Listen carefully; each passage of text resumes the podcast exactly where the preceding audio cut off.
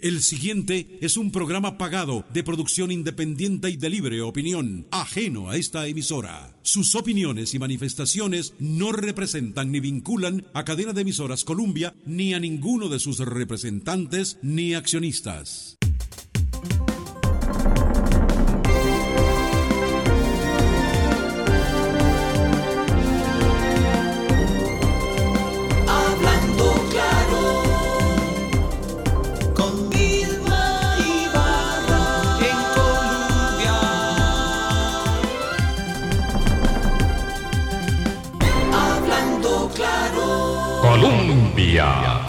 Con un país en sintonía, buenos días, feliz año, feliz año, seguimos en ese modo. Eh, gracias por hacer parte de nuestro Hablando Claro en este 2024 con el desafío, con el compromiso que tenemos de continuar en nuestra ventana de opinión defendiendo eh, las libertades tan preciadas que la Constitución y el Estado de Derecho nos provee. Y hoy vamos a terminar una elaboración de algunos programas que han sido muy enriquecedores, digo, todos los que hemos hecho en estos días, eh, pero ya a partir de mañana cambiamos un poco la temática y nos vamos metiendo más en lo que mm, es la esencia, eh, digamos, mm, habitual de la deliberación democrática.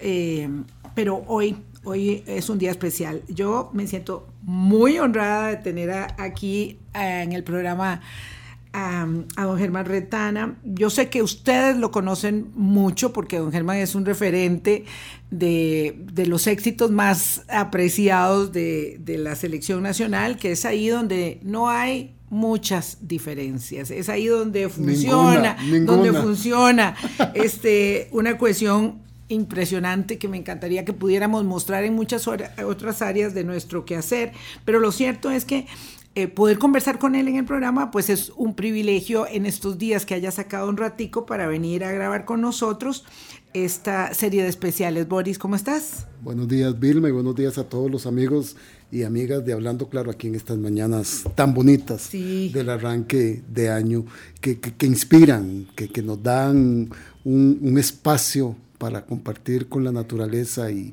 y, sentirnos parte de este universo. Y sobre todo esta semana ya rica, ¿verdad? Porque rica. después de que llegamos al 24, como en una carrera frenética, ya estos días sí que son de un disfrute este, eh, enorme. Don Germán, gracias por venir al programa, porque además tuvo que sortear algunos obstáculos. Y, y, y realmente significativos. Entonces, gracias por estar con nosotros. No, mi gratitud hacia a ustedes y desearles un año con un buen apellido. Ya hablaremos de eso. ah, bueno, wow, un año bueno. con un buen apellido. Ya estábamos diciendo que usted es una persona muy conocida. Mm, tal vez no es el título que lo defina ah, en la magnitud de su experiencia y su expertise, pero lo cierto es que don Germán es conocido como el, motivador de la selección, eh, de aquella gran selección y de otras más, porque ha estado en varias.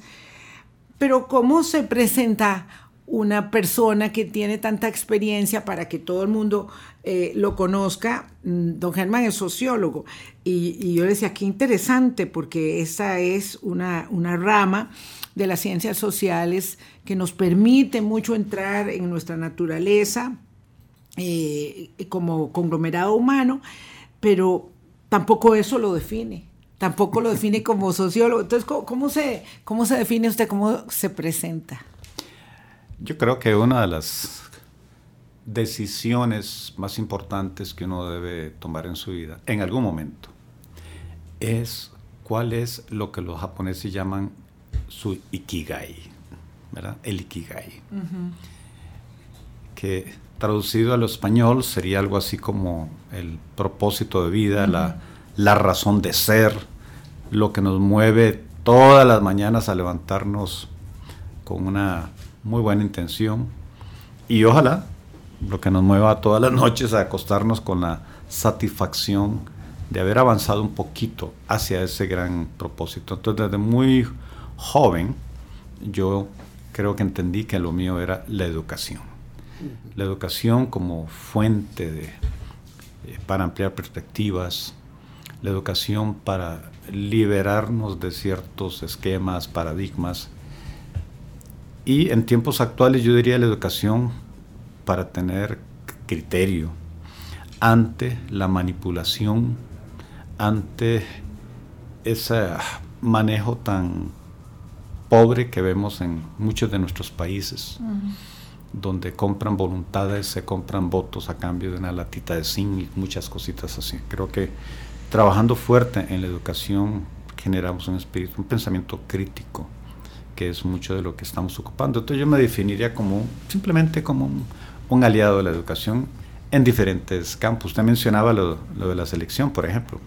Pues sí, he estado en varios países y equipos deportivos, aquí mucho con Liga Deportiva La Juelense, que éramos campeones casi todos los años de un CAF, de CONCACAF, de Centroamérica, etcétera. ¿Y por qué? Porque yo creo, por ejemplo, que el fútbol debe ser un instrumento de educación. Ya están diciendo los liguistas que por qué no regresan. mi, razón para, para participar en el fútbol es porque creo que el fútbol debe ser un instrumento para inculcar valores. Sí. Por eso, aunque algunos se burlaban cuando empecé a trabajar con la selección y, e invitaba a los jugadores a leer, que por qué leer, que por qué aprender algo de usar una computadora, eh, que por qué aprender inglés, que por qué todo eso. Bueno, todo eso es educación. Entonces creo que por ahí más o menos es como me definiría. Yo voy a definir a, a don Germán como un pedagogo de la vida ¿verdad? Porque, bueno, inicialmente uno se va forjando, inicialmente dijo, bueno, voy a ser un, sociólogo educador, este, después de haber pasado por, por, otros, por otras ideas, por, por otras eh, posibles carreras. Pero lo cierto es que ya con toda esta mm, expertise y con la sabiduría que dan los años, eh, bueno, usted ha sido conferencista, profesor, especialista en liderazgo, en cambio, que es algo tan difícil, en empoderamiento, en cultura organizacional muchísimo, que trabaja mucho eh, en, estos, en estos años. Eh, y hoy, más que ver el tema de la cultura organizacional, pues entonces queremos aprovecharlo en términos mm, muy propios. Y la pregunta es esta, don Germán, para empezar. Hacerse propósitos eh, para el año nuevo es algo demasiado gastado, muy trillado, o es algo que merece la pena cada vuelta de calendario volver a persistir uno, una misma, en la necesidad de plantearse, más allá del telón de fondo, del gran propósito que queremos tener en la vida, pequeños propósitos y objetivos para ir cimentando ese propósito, acaso de ser mejor persona, mejor ser humano, mejor ciudadano, mejor mamá, mejor abuela, mejor hijo, mejor hija? Yo iría un poquito atrás. Ustedes siempre hacen las preguntas. Permítanme hacer yo las preguntas un momentito nada más. Boris, usted ha viajado en avioneta. Sí, claro. Cuando ha viajado en avioneta, ¿de qué tamaño se ven las casas, la gente? Pequeñas. ¿Ah? En avioneta. ¿Logra distinguir la gente cuando va en avioneta?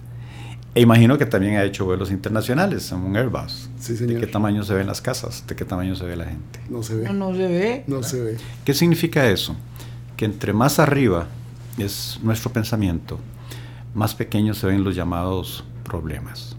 Entonces, cuando una persona logra definir un propósito de vida, no un propósito del año.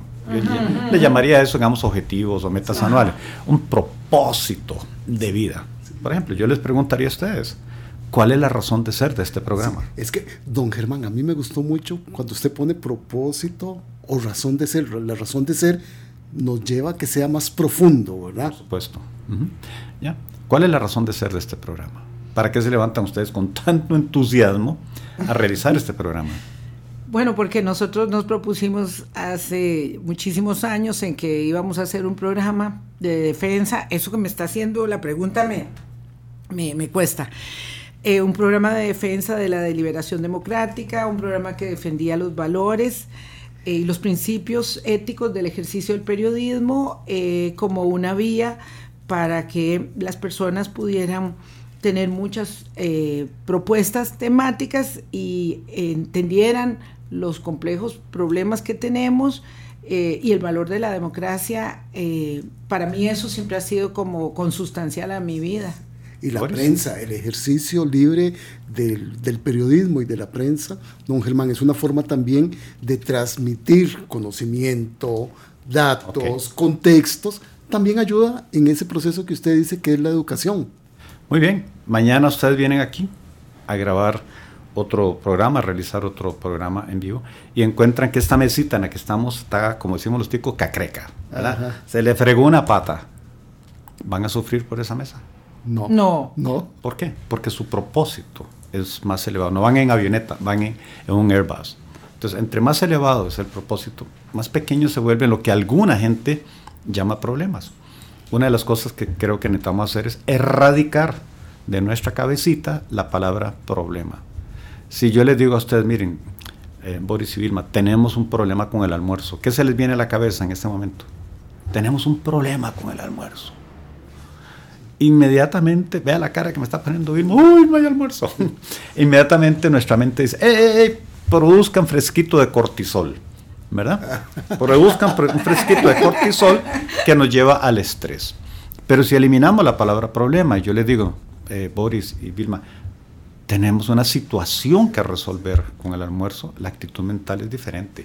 Inmediatamente producimos un fresquito de serotonina, ¿verdad? Claro, y empezamos Reto, a pensar, Reto, desafío. resolu- resolver.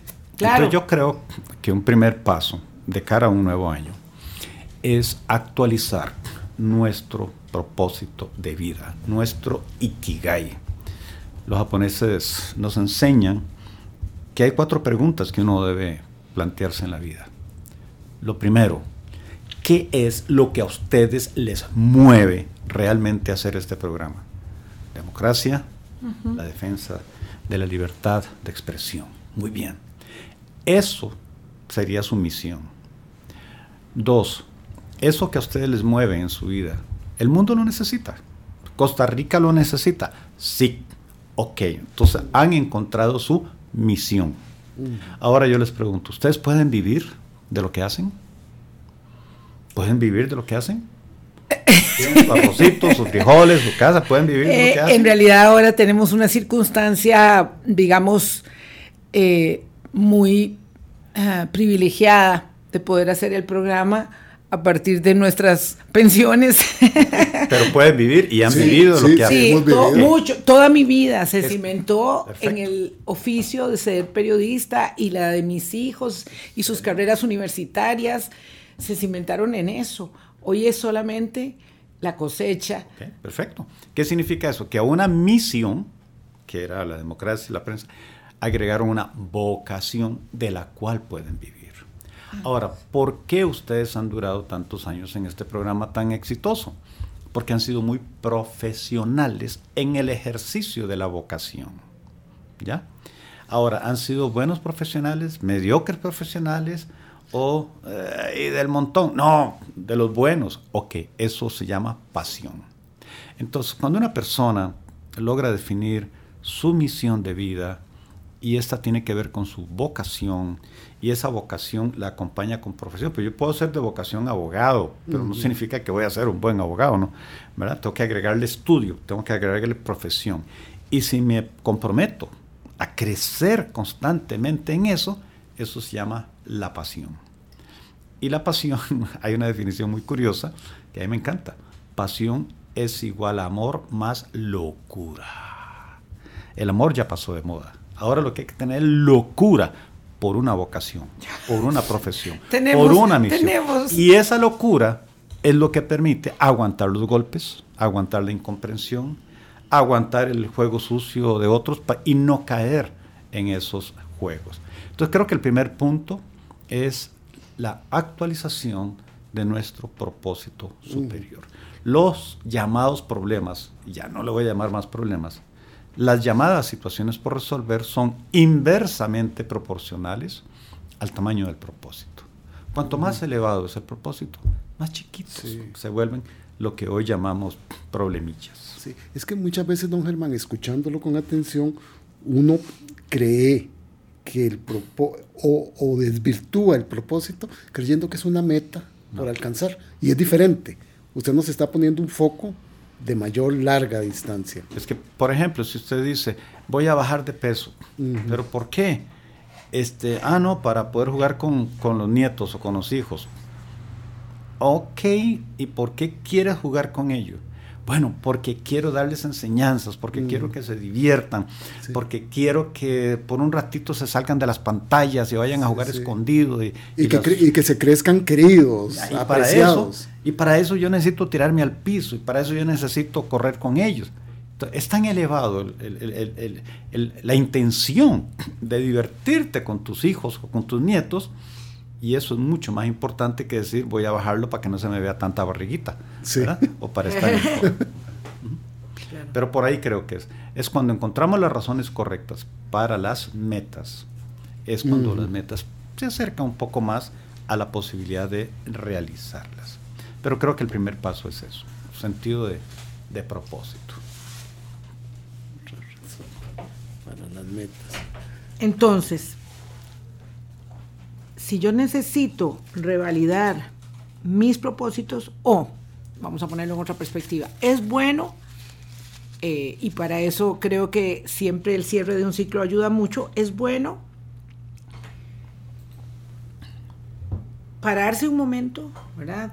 Porque esto de la Navidad es un- una cuestión muy frenética, pararse un momento y decir y aprovechar la circunstancia, porque esto se puede hacer en cualquier momento cuando uno cumple años, igual cuando está este, caminando, igual cuando está eh, en su fin de semana libre o, o cuando está mm, leyendo un buen libro.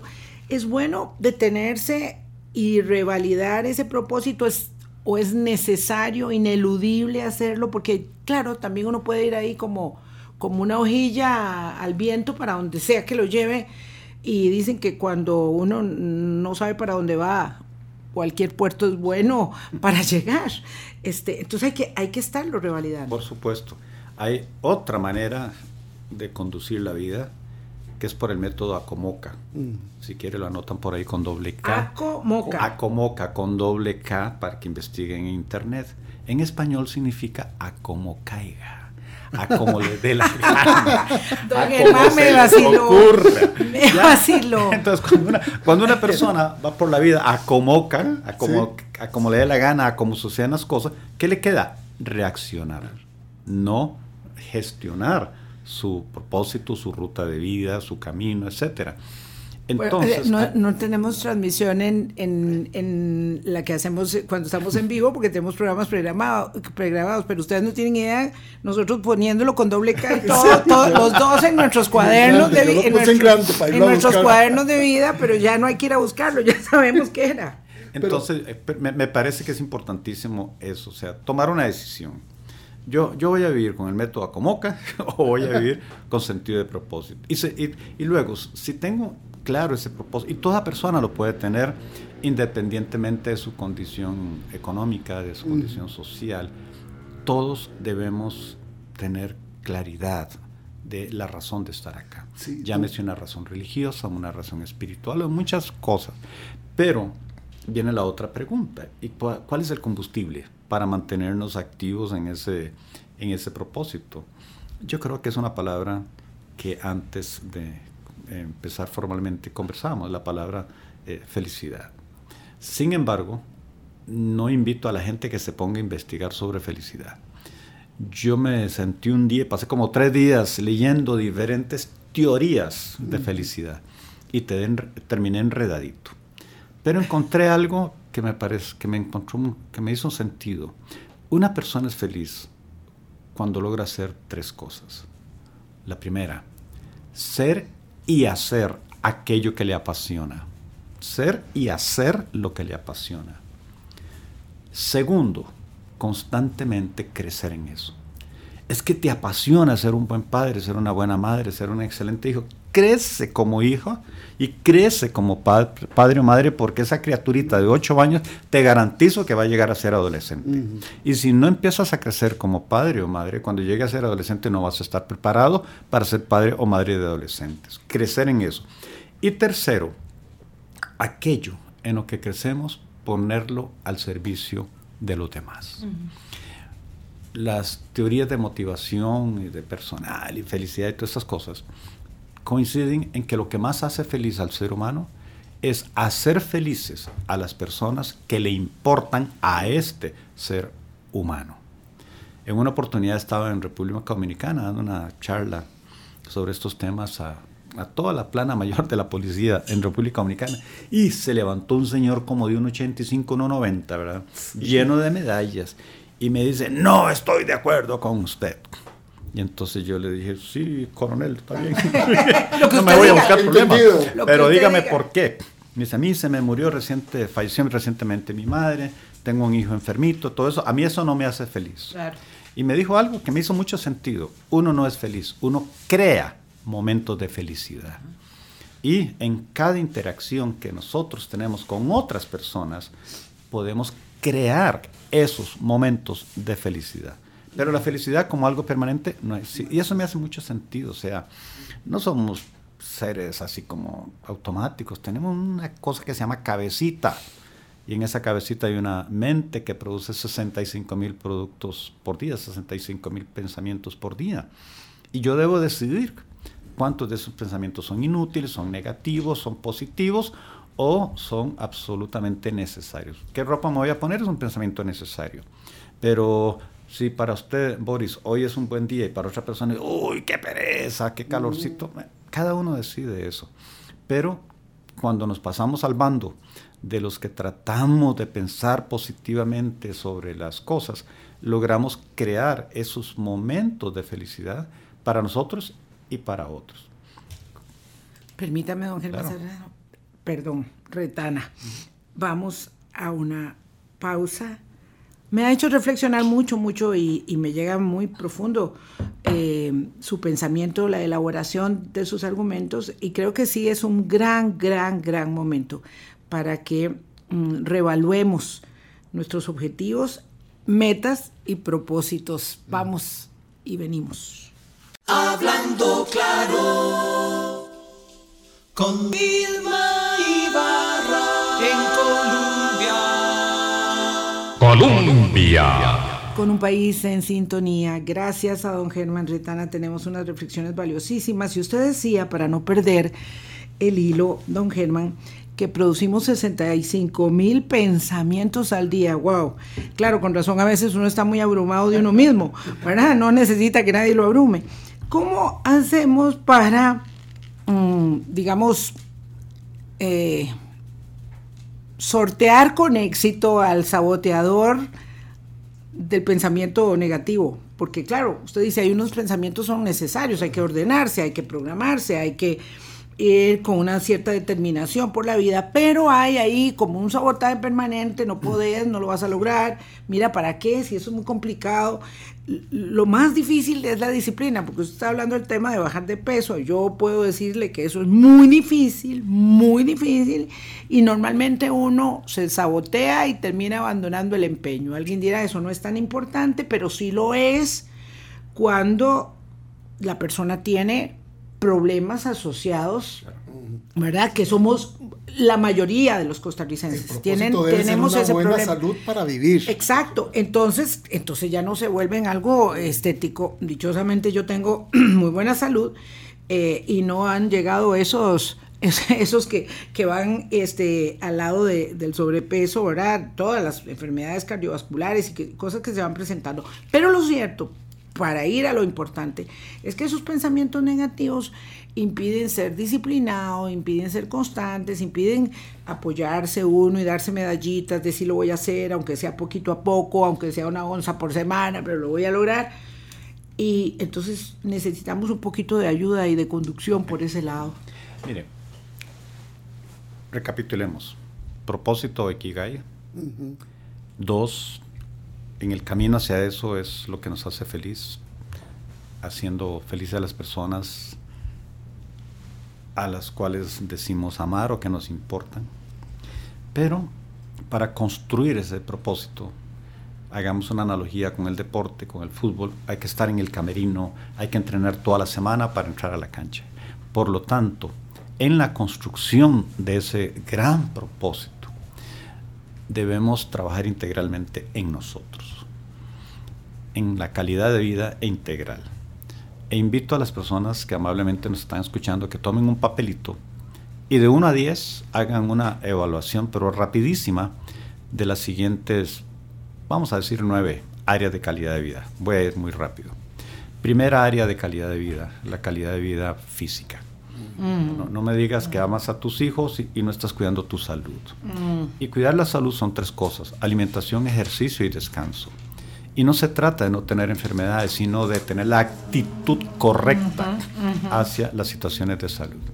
Yo estoy cercano a la Fundación de Jóvenes contra el Cáncer en Ecuador, soy uno de sus padrinos. Y es muy lindo cuando uno habla con ellos, porque te dicen, algunos me decían, tío, tío, mi piel tiene cáncer, yo no. Mi sangre tiene cáncer, yo no. Es tener la actitud correcta hacia la salud personal y hacia las situaciones de salud que todas las tenemos. Conforme vamos acumulando juventud, vamos acumulando otras cosas por ahí. Uno, calidad de vida física. Dos, calidad de vida familiar. Por mucho, la empresa más importante que tenemos es la familia. Y con las canas que ya tengo, si yo pudiera darle un consejo a los gerentes de empresas con los cuales trabajo muchísimo, yo siempre les digo, no intenten ser buenos gerentes, no intenten ser eh, buenos líderes siquiera, traten de ser buenos hijos e hijas. Claro. Porque hay una fórmula que no falla. El que es buen hijo o hija siempre termina siendo buen padre o madre. Y el que es buen padre o madre resulta ser buen compañero o compañera de trabajo, o buen jefe, etc. ¿Y cuáles son tres venenos contra la felicidad? La ira, la tristeza y el miedo. La ira, la tristeza y el miedo. ¿Y de dónde viene muchas veces la ira, el miedo y la tristeza? De situaciones familiares. Y ahí es donde tenemos que aprender, en el caso de la familia, a hacer tres cosas. Uno, perdonar perdonar. La grandeza del ser humano es poder perdonar a quienes nos hacen daño, dentro y fuera de contextos cercanos. Perdonar. Dos, fui yo el que metí la pata. Bueno, perdonarme. Y tercero, por más difícil que sea una situación que uno está enfrentando, no preguntar el por qué el por qué siempre lleva al sufrimiento, el por qué me trataron así, el por qué este señor o señora me está tratando de hacer daño. No vas a encontrar la respuesta. la, respuesta está en el para qué. ¿Qué me está enseñando esta verdadera situación? La tercera área es la calidad de vida laboral.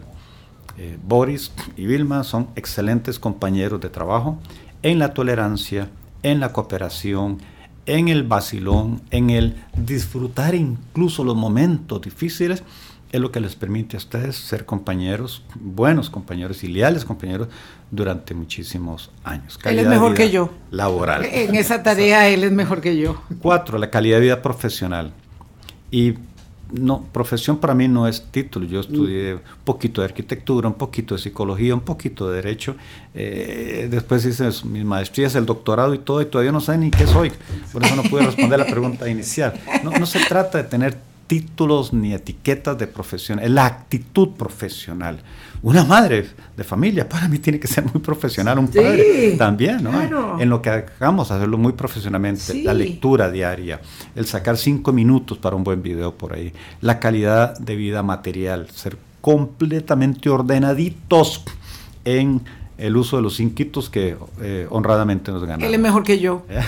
calidad de vida eh, emocional la palabra emoción viene del latín emotere, que significa movimiento. Todo lo que ustedes quieran hacer, lo que yo quiero hacer, quiero tener casa propia. No voy a tener casa propia hasta que no sienta la emoción de ir al banco. Y en estas épocas, la inteligencia emocional, la resiliencia que ustedes han hablado en otro programa también es importantísimo. Calidad de vida social, tener amigos, servir a la comunidad, eh, ser solidarios, producto de lo que nos enseñaron los últimos tres o cuatro años. Calidad de vida religiosa, número 8, calidad de vida religiosa si la tienes, cuál es tu credo y qué tan cerca o lejos estás de ese credo. Y finalmente tu calidad de vida espiritual, valores, principios, eh, el propósito de vida, la razón de ser, tus conceptos de vida. Entonces, si uno se evalúa de, 1 a 10, ahí tiene algo. Y no significa, yo no creo en la gente que saca 10 en todo, creo que tiene el ego un poquito fregado. Pero si alguien se sacó 10 en top, agregue una casilla número 10 que se llama humildad y se evalúa en esa casilla a ver cómo le va. Muy bien. Lo importante es, en los aspectos de esos nueve que me interesan para mi vida, para mi felicidad, trabajar duro. Trabajar duro. ¿Por qué? Porque no es lo mismo una persona, si, si Boris hoy no puede salir de aquí de este edificio, porque afuera lo están esperando por un tema en su tarjeta de crédito, o son desordenado financieramente. Si Vilma no puede estar aquí disfrutando su trabajo, porque eh, por allá hay una situación de salud que la está atormentando, entonces nosotros no somos los mismos cuando andamos con un 4, con un 3 en alguna de esas situaciones. El trabajo duro no traiciona, entonces la idea es, en las áreas de vida que me importa, crecer en eso, crecer en eso, crecer. ¿Por qué? Porque para mí calidad de vida es calidad de relaciones. Todo lo que ustedes logran en su vida, lo que yo logro en mi vida, se debe a relaciones. Y cuando una persona tiene una buena relación consigo misma o consigo mismo, entonces se vuelve más fácil relacionarse con los demás.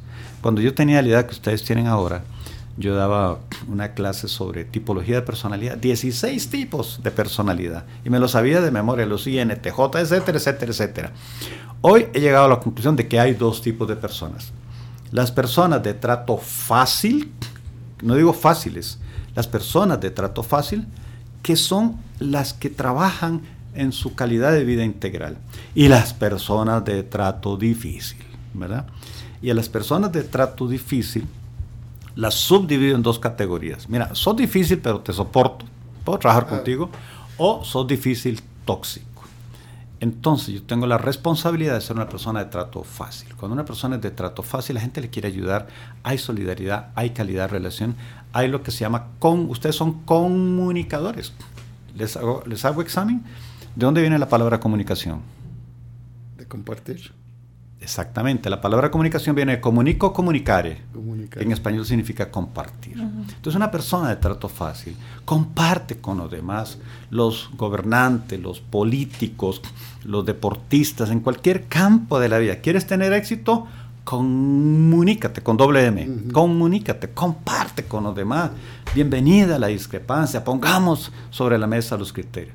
Pero cuando la persona es de trato difícil, ni trate de argumentar con esa persona porque usted baja a su propio nivel. Entonces es una obligación nuestra ah, pasar de lado, dejar a las personas tóxicas.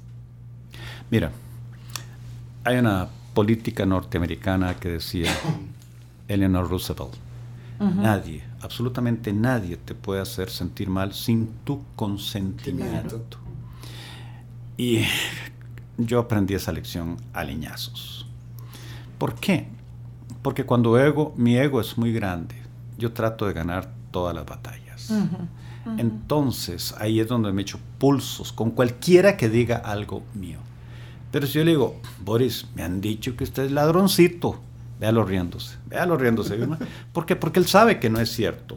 Pero si Boris anda con el ego inflado, ¿y por qué me dice eso y me lanza el micrófono?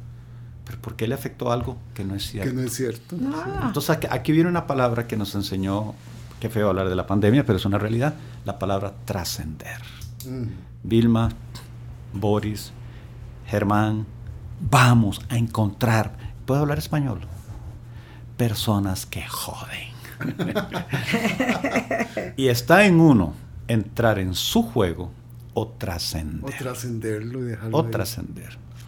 Mi hija, una de mis hijas tiene muchos perros y tiene unos que parecen, yo le digo vacas, y cuando yo entro muy grande. pero es que sí sí sí, sí son unos grandes gigantes.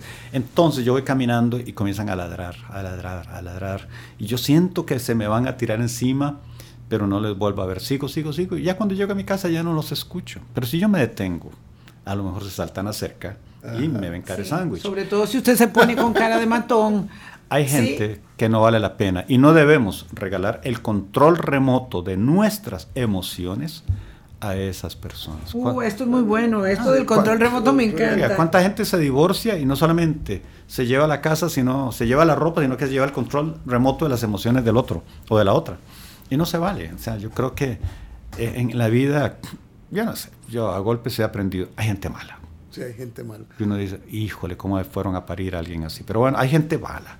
Hay gente que no puede producir algo más que su propia naturaleza. Hay mucha gente buena, don Germán. Por supuesto que es la mayoría. Entonces, ¿voy a entrar en ese juego? No. Entonces hay que trascender. Yo, yo creo que una. Vea cómo sí, se ha tenido calladito, Qué don bonito. Germán. No, yo estoy fascinada, fascinada, encantada, porque qué bonito, sí, reafirmar el propósito de vida eh, pensando en todos estos conceptos e ideas fuerza que nos transmite don Germán, además que tiene este, Sí. este tono, Este tono, que me sí. llega profundamente, es eh, que realmente sí creo que uno tiene la obligación de mm, detenerse, ¿verdad? Eh, aprovechar, cuidar, cultivar todas esas relaciones con las personas que uno siente que le están aportando y entonces lo obligan a una a tratar de aportarles también, siendo una buena amiga, una, como dice usted, una buena hija, una buena mamá. Eh, para mí es muy, muy importante ser buena suegra, porque odio esas cosas, que, eh, manifestaciones horribles que hay sobre las suegras, pero creo que algunas se las han ganado. Entonces he trabajado para, digamos, conscientemente eh, en el propósito de ser buena suegra. Creo que soy buena suegra, pero lo cierto es que también hay personas que uno dice, eh, esta no me hace sentir bien, tampoco le puedo dar algo, algo bueno porque me saca como lo más feo de mí misma, entonces tengo que dejar a esa gente pasar, pasar, pasar y concentrarme en las personas a las que sí, digamos, puedo eh, darles lo mejor de mí y al mismo tiempo recibir lo mejor de ellas. Creo que todos andamos tras de una palabrita mágica que se llama el éxito. ¿Sí o no? Ahora yo pregunto a ustedes, ¿cuál es el contrario del éxito? Y el fracaso total, Boris, Sí, fracaso. aplazados. Aplazados. aplazados. Aplazados, vea que soy profe. El contrario del éxito no es el fracaso, es la negligencia. Oh.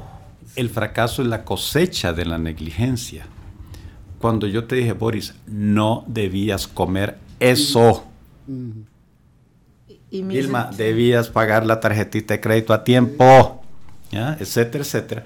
Cuando somos negligentes en no ser leales al propósito, sí, sí. en no trabajar la calidad de vida integral, en no comunicarnos, en no cultivar la calidad de relaciones, comenzamos a sufrir las consecuencias de eso. Claro, don Germán, es que entendiéndolo a usted, ¿verdad? Y qué interesante, uno tiene que fijarse un propósito de vida, una razón de ser.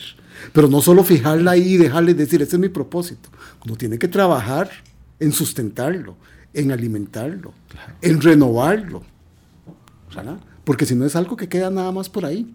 Y lo confundimos con las metas temporales, coyunturales, este, y los desafíos que nos ofrece la vida. Yo creo que ahora que estamos iniciando el año, el tema no es qué meta me pongo por aquí o por allá. Eso es un Para junio, para julio, ¿no? Incluso hay, hay un, hay, hay un, hay un síndrome que se llama el síndrome, de- el síndrome del límite superior.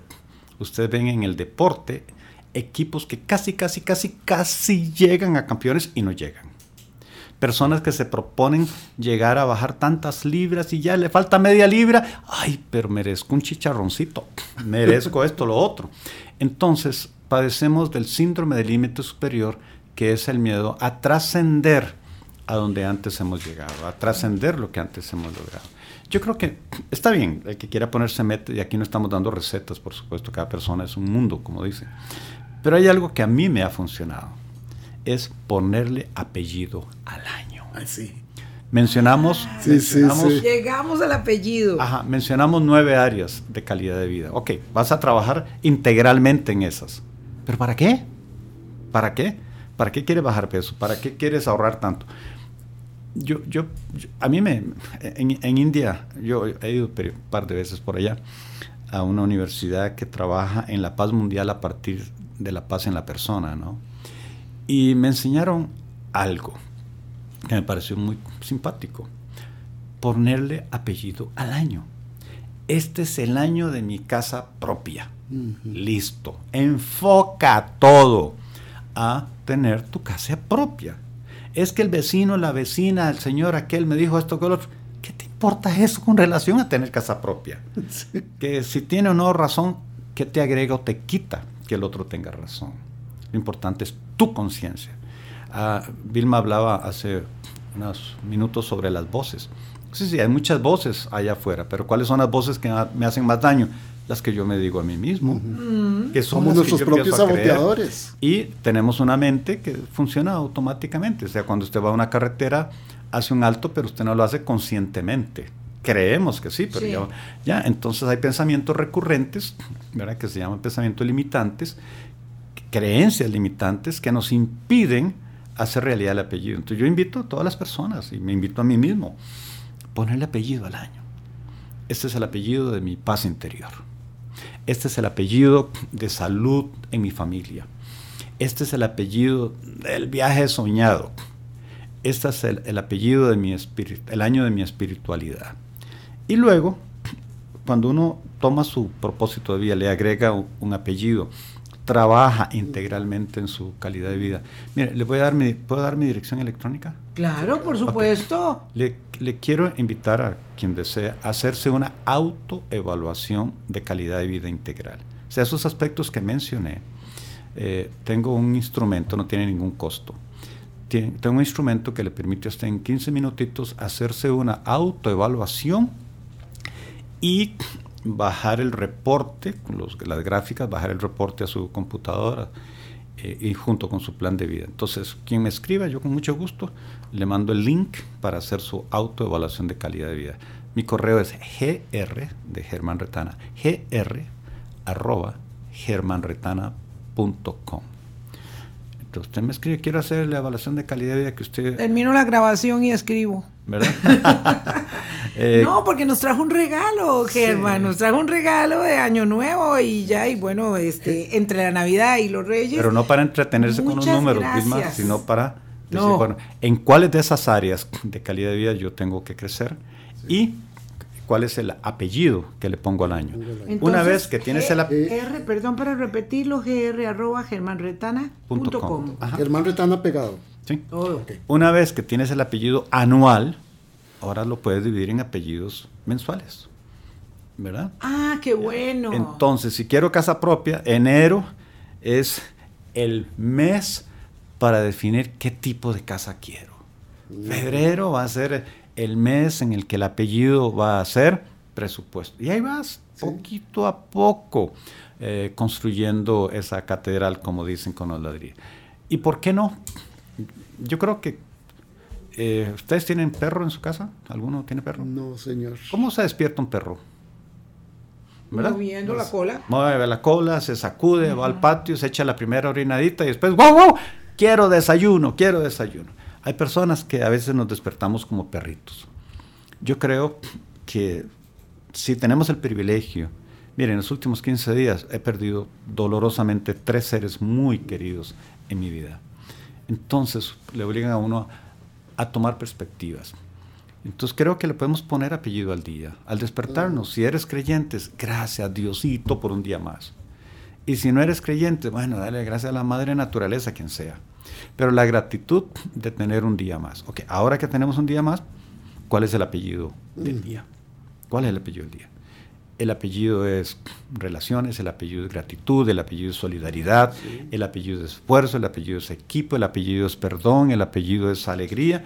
Póngale apellido y no se dé permiso. ¿Cuál es el contrario del éxito? La negligencia. La negligencia. Oiga, qué rápido, La aprenden, negligencia. qué rápido aprenden ustedes. La negligencia de negligencia, no no buscar equivocar. las rutas al éxito. Y no, y no, no darse permiso de ser negligente, perdiendo de vista el apellido. ¿Cuál es el recurso más valioso que nosotros tenemos? El tiempo. Y si yo dedico tiempo a pensar en lo inútil, vea, hablemos en español. Hay gente que hace daño, que nos hace daño. Y nos distrae. No dormimos. Estamos. Es, es tanto el dolor que tenemos que hay una especie de obsesión con esa persona o con esa situación. La sabiduría es saber soltar, saber soltar, ¿verdad? Y cuando uno suelta, crece. Y a veces una, vez yo hablé con un señor que dicen que fue candidato a, a papa, un cardenal, y estamos hablando del perdón. Y entonces eh, él me decía, mira, hay gente por la que uno no debe preocuparse mucho. Eh, es muy difícil perdonarle. ¿Cómo que es difícil? Si en la Biblia dice 70 veces 7. Entonces me dijo, sí, pero hay seres humanos que nos va a costar muchísimo. La pregunta es, ¿realmente necesito incluso preocuparme de esa persona? ¿O hay procesos, o hay procedimientos, hay instrumentos que en su momento eh, alguien, un abogado, yo lo puedo hacer y no ocuparme yo de tanta cosa? Eh, incluso a veces, mire Vilma, le quiero comentar algo pero no se lo diga a nadie, ¿verdad? Viera que yo vi a Boris entrando a un lugar, pero no se lo diga a nadie, ¿verdad?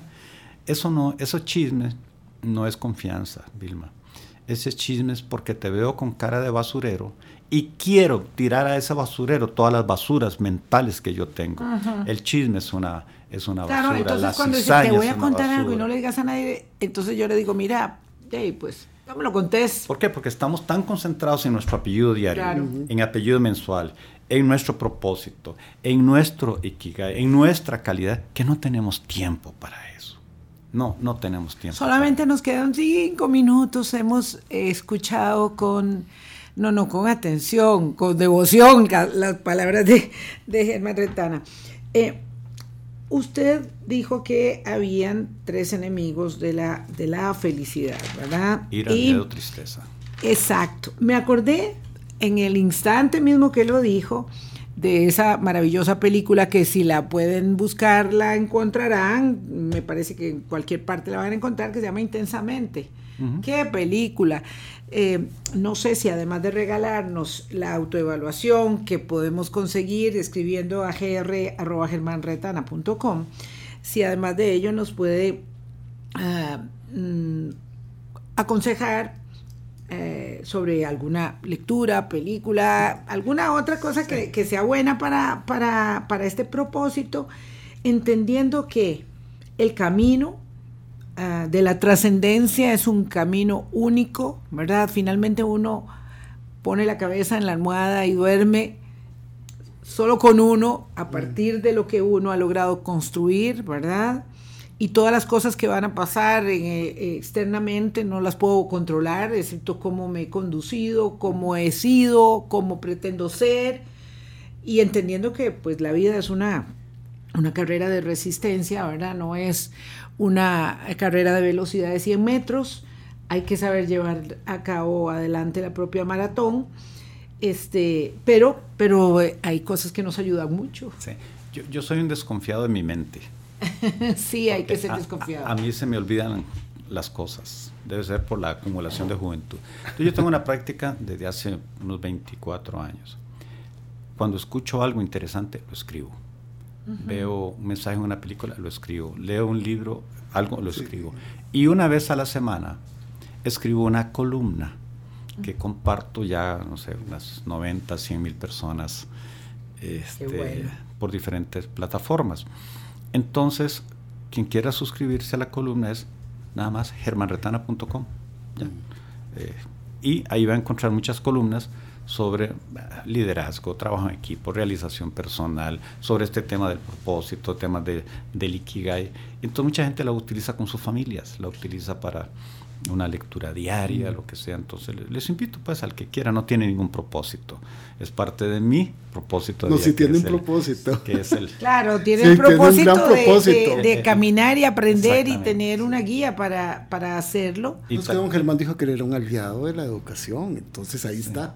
Yo dije que era pedagogo de la vida. Y tal vez como nos queda apenas un par de minutitos, yo creo que es horrible recibir uno un consejo que uno no ha solicitado. Alguien me dijo, si usted le da un consejo a alguien sin que se lo pidan es ofender. Entonces déjeme ofender.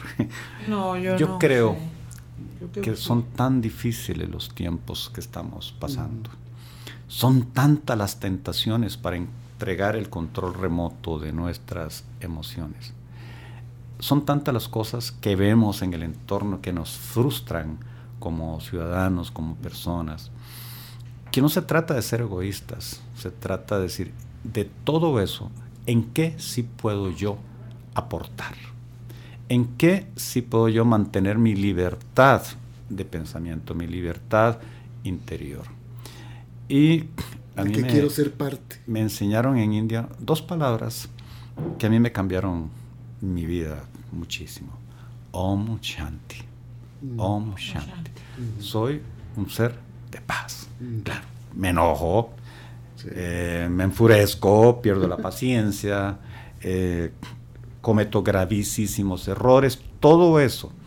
Pero si en el fondo tratamos en lo posible de no regalar la paz interior durante el 2024, sabiendo que a ratos nos la van a quitar.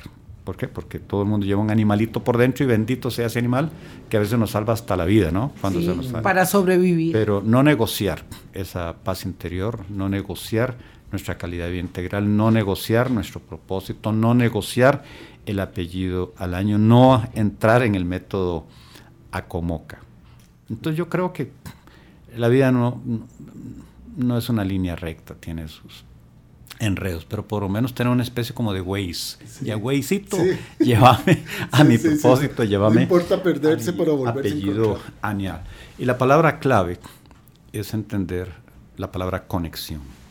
Eh, cuando nos conectamos con otras personas y conectamos con nuestro ser interior, eh, no será una línea recta, pero por lo menos nos permitirá reírnos, que es toda una terapia, reírnos de lo que a veces no puedo cambiar y tendré que aprender a vivir con eso. Reírnos de nuestros errores. Qué rato más bonito, más rico. Ah, no, yo lo, disfruté enormemente. Muchísimas gracias. Gracias por habernos regalado lo más valioso, su tiempo. Em, de verdad que es invaluable.